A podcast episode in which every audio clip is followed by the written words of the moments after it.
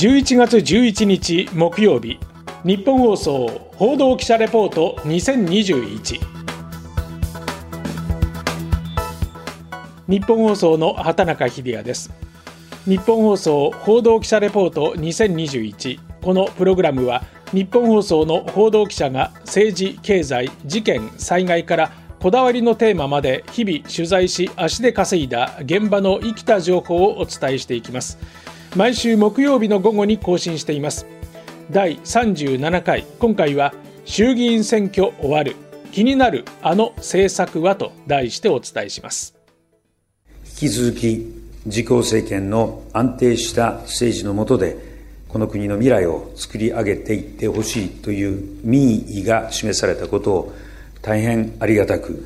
また身が引き締まる思いで受け止めております。現有議席を下回るという大変残念な結果となりました。あひとえに、えー、私の力不足と、新しい代表のもと、新しい体制を構えて、来年の参議院選挙、そして次の政権選択選挙に向かっていかなければならないということを決断をいたしました。改めまして、日本放送の畑中秀也です。衆議院選挙が終わりました。自民党261、立憲民主党96、公明党32、共産党10、日本維新の会41、国民民主党11、令和新選組3、社民党1、無所属10という開票結果でした。自民絶対安定多数確保、立民不信、維新躍進、これが大まかな今回の評価でしょう。お聞きの通り、自民党の岸田総裁と立憲民主党の枝野代表、明暗が分かれました。枝野代表は今月2日に辞任を表明しています。一方、自民公明に維新を含めたいわゆる改憲勢力は334議席と衆議院の3分の2にあたる310議席を超え、結果的には憲法改正に前向きな民意が示されたことになります。投開票日当日、私は自民党の開票センターにいました。岸田総裁は与党で過半数、233議席の目標を掲げていましたが、これはあくまでも責任回避のための予防線。実際は自民単独過半数233、与党の絶対安定多数261というのが自民党にとって勝敗のポイントになると踏んでいました。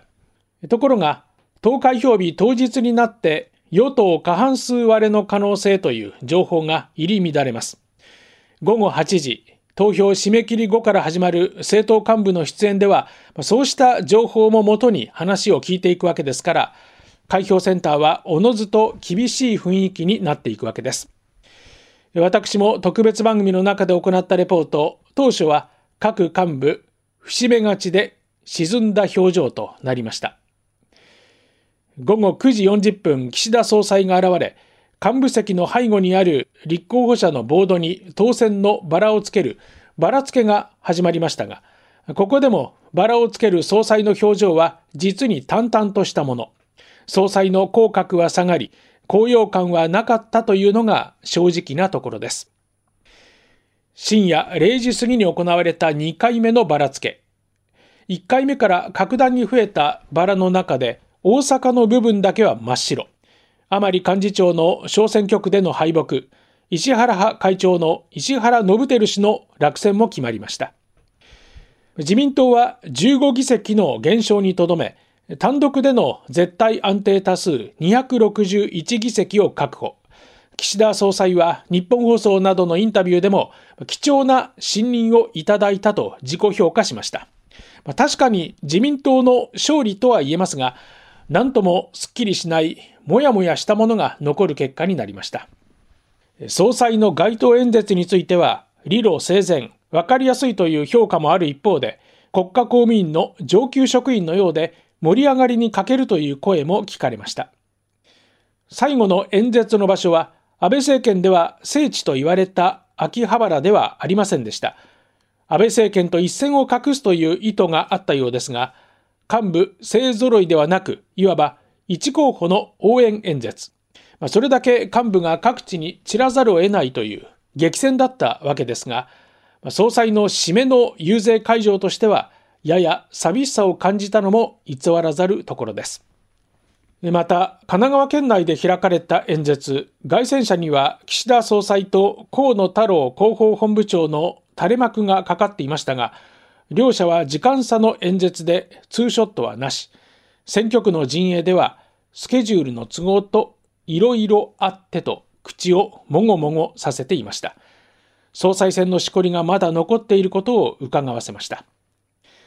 そして終盤になって麻生副総裁の温暖化容認発言、山崎拓元副総裁の立憲民主党候補の応援と、身内からも後ろから鉄砲が飛んできました。選挙には勝利したものの、党のガバナンスという面では課題を残したのが今回の自民党の選挙戦だったと言えます。一方、立憲民主党、こちらはもう明らかでしょう。小選挙区の得票率が29.96%だったのに対し、比例代表は20.00%。比例代表の不信が最大の敗因と言えます。自民党の候補は小選挙区で敗北しても比例代表で救済されるケースが多かったのに対し、立憲民主党は選挙区での前線も及ばずという候補が相次ぎました。黒岩隆弘氏、辻元清美氏、川内博氏といった論客も相次いで落選しました。共産党との連携に対する反発が大きかったことは明白です。市民連合というオブラートに包んだ形の限定的な閣外からの協力。有権者には分かりにくかっただけではなく、支持団体の連合からは組合票が行き場失ったと反発を招きました。ハレーションを恐れてか、立憲民主党の遊説では、共産党との連携について触れないケースが目立ちましたが、有権者は見抜いていたわけです。ただ、連携を組んだ共産党から見るとどうでしょうか。野党共闘で自前の候補者を大幅に絞りました。いわば参加することに意義のある党からの脱皮。企業経営で言えば経営資源の集中です。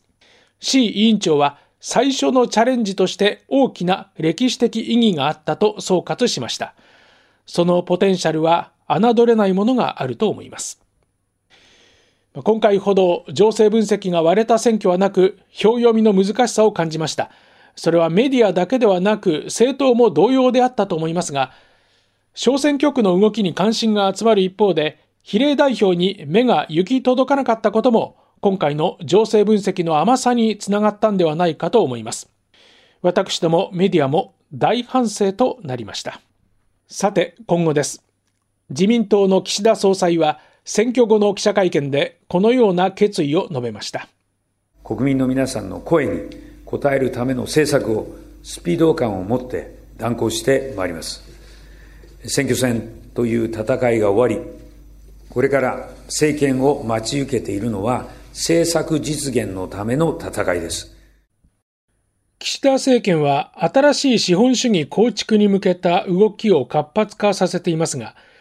私が気になっているのは自民党総裁選の時に打ち出した2つの政策です。9月8日の岸田氏の記者会見、今一度振り返ってみましょう。大企業には長期的な視点に立って、三方よしの経営、すなわち株主だけではなくして、従業員も、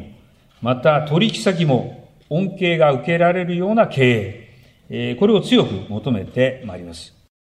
総裁選で打ち出した2つの政策。一つは金融所得課税の見直しです。アベノミクスでは株価が上がり、投資家や富裕層には恩恵をもたらした一方で、その恩恵が全体に行き渡らなかったことから、こうした政策が浮上したわけです。景気というのは気、気持ちの問題でもありますから、機運を高めるという効果も期待されます。ただ、財源という面では、焼け石に水という声もあります。経済同友会の桜田代表幹事です。そのことだけを捉えてですね、それが新しい資本主義であるとすると、残念至極としか言いようがありません。財源としてということになすると、そもそも富裕層が持っている資産の割合が日本は非常に少ないわけですから、そこから取って取っても意味はないと。岸田総理は就任直後の国会で、選択肢の一つとトーンダウン、歯切れの悪い答弁に終始しました。立憲民主党当時の福山幹事長とのやり取りです。金融所得課税強化の旗も早速下ろされましたよね。いきなりぶれすぎではないですか？金融所得課税の見直しについては、成長と分配の好循環を実現するためのさまざまな分配政策の選択肢の一つとして掲げてまいりました。その優先順位が重要であると考えています。分配政策としては、賃上げに向けた税制の強化、そして下請け対策の強化など、まずやるべきことがあると考えております。その後、投開票日の各局のインタビューでは、岸田総裁は、取り下げたわけではない、手順について丁寧に説明したと述べましたが、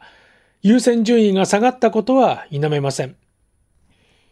もう一つは、四半期決算開示の見直しです。四半期決算、3ヶ月に一度企業の業績などを公表するこの仕組みは、1999年から東京証券取引所のルールで上場企業に順次求められるようになり、2008年、今から13年前には、金融商品取引法でも法的に義務付けられました。企業と投資家のいわゆる情報格差を埋める目的だったわけですが、企業が目の前の利益追求に走り、長期的なビジョンに立った経営や研究開発がしにくくなったと指摘されています。トヨタ自動車では、今健太取締役が決算会見でこのように話しています。やはりあの、こう、投資家さんですとか、成功ホルダーの皆さんにですね、まあ、資する開示といいますか、っていうふうなものであるべきというのは、あの、当然の考え方として、あの、あるというふうに思います。で、ただ、あの、決算として、本当に3ヶ月の単位が必要かっていうとですね、これはちょっと個人的な、あれになるかもしれませんけども、3ヶ月での上がり下がりが、なんとなくこう、すごく中長期的な企業価値が上がり下がるっていうふうに誤解されたとするとですね、それはやっぱりあまりよいいことではないのかなと。一方、この二つの政策は投資家の利益を直撃します。企業と投資家の情報格差にも影響を与えかねないことから株価は値下がりし敏感に反応しました。経団連の徳倉会長はこの二つの政策に一定の理解を示した上で株価の動きには懸念を示しました。岸田ショックと言われて、マーケットのやつがボンと下がったんで、やっぱりあのある意味、あんまりマーケットに対して乱暴なことをやると、あのいかんなということで、よく対話をしながらやっていく必要があると思われたんじゃないかと思います。急激な変化とかいうのは、やっぱりマーケットにあの不必要な混乱も与えますんで、ここはよく慎重に進めていかなきゃいけない問題だと思います。二つの政策についてはこのように様々な意見があります。しかし、私が気になっているのは、一度明記された政策が選択肢などという表現で影を潜めていく。このようなことが続けば、決められない政権のレッテルを貼られてしまうのではないかということです。来年夏の参議院選挙にも少なからぬ影響を与えることになるでしょう。一時はマーケットに影響しても、いずれ織り込み済みになる。ハレーションを受け止める勇気があるかどうかだと、野党の幹部は語ります。四半期決算開示の見直しについては、自民党の選挙公約にも明記されたほか、新しい資本主義実現会議の緊急提言案にも盛り込まれました。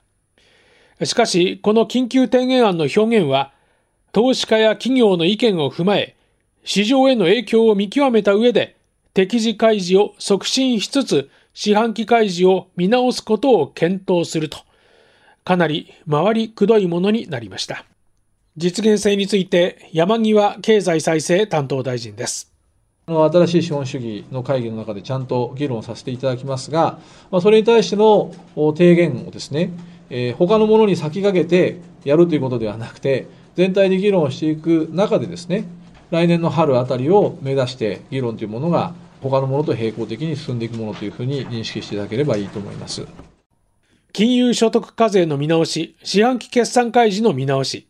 賛否が渦巻く中、この2つの政策は岸田政権の突破力を占うものになると私は見ております。最後は東京都内で行われた岸田総裁の演説の一コマです。しっかりとしっかりと最悪の時代にしっかりと備えながら検査体制しっかり充実していく。これをしっかりとしっかりと3つの段階がしっかりと結びつくしっかり進めさせていただきます。これをしっかり守るためにしっかりと用意をさせていただきます。この3段階をしっかりとしたものにししっかりと回復させなければいけない。っかりと復活させてまいります。しっかり実感してもらう。アフターコロナ新しい時代しっかりと進めてまいります。しっかりとまた元気にしていくと同時に外交安全保障をしっかりと進めてくれるかしっかりと皆さんに判断をしてしっかり丁寧に聞き寛容な政治をしっかりと進めてまいります。しっかりと対応を続けこれからもしっかり握りしめて自公政権これをしっかりとおよそ13分の演説の中でしっかりとが23回菅前総理が令和おじさんならば岸田総理は差し詰めしっかりおじさんということになるでしょうか岸田政権のしっかり度が問われます今回、ポッドキャストで配信した内容は、日本放送のオフィシャルホームページでも連載しています。報道部、畑中デスクの独り言で紹介しています。ぜひ、こちらもチェックしてください。日本放送報道記者レポート2021さて来週は藤原貴根記者です。先月 ZOZO チャンピオンシップで優勝した松山英樹選手を現地観戦した模様と日本屈指のトーナメントコースのゴルフ場の魅力などについてレポートします。今回の担当は日本放送の畑中秀也でした。お聞きいただきましてありがとうございました。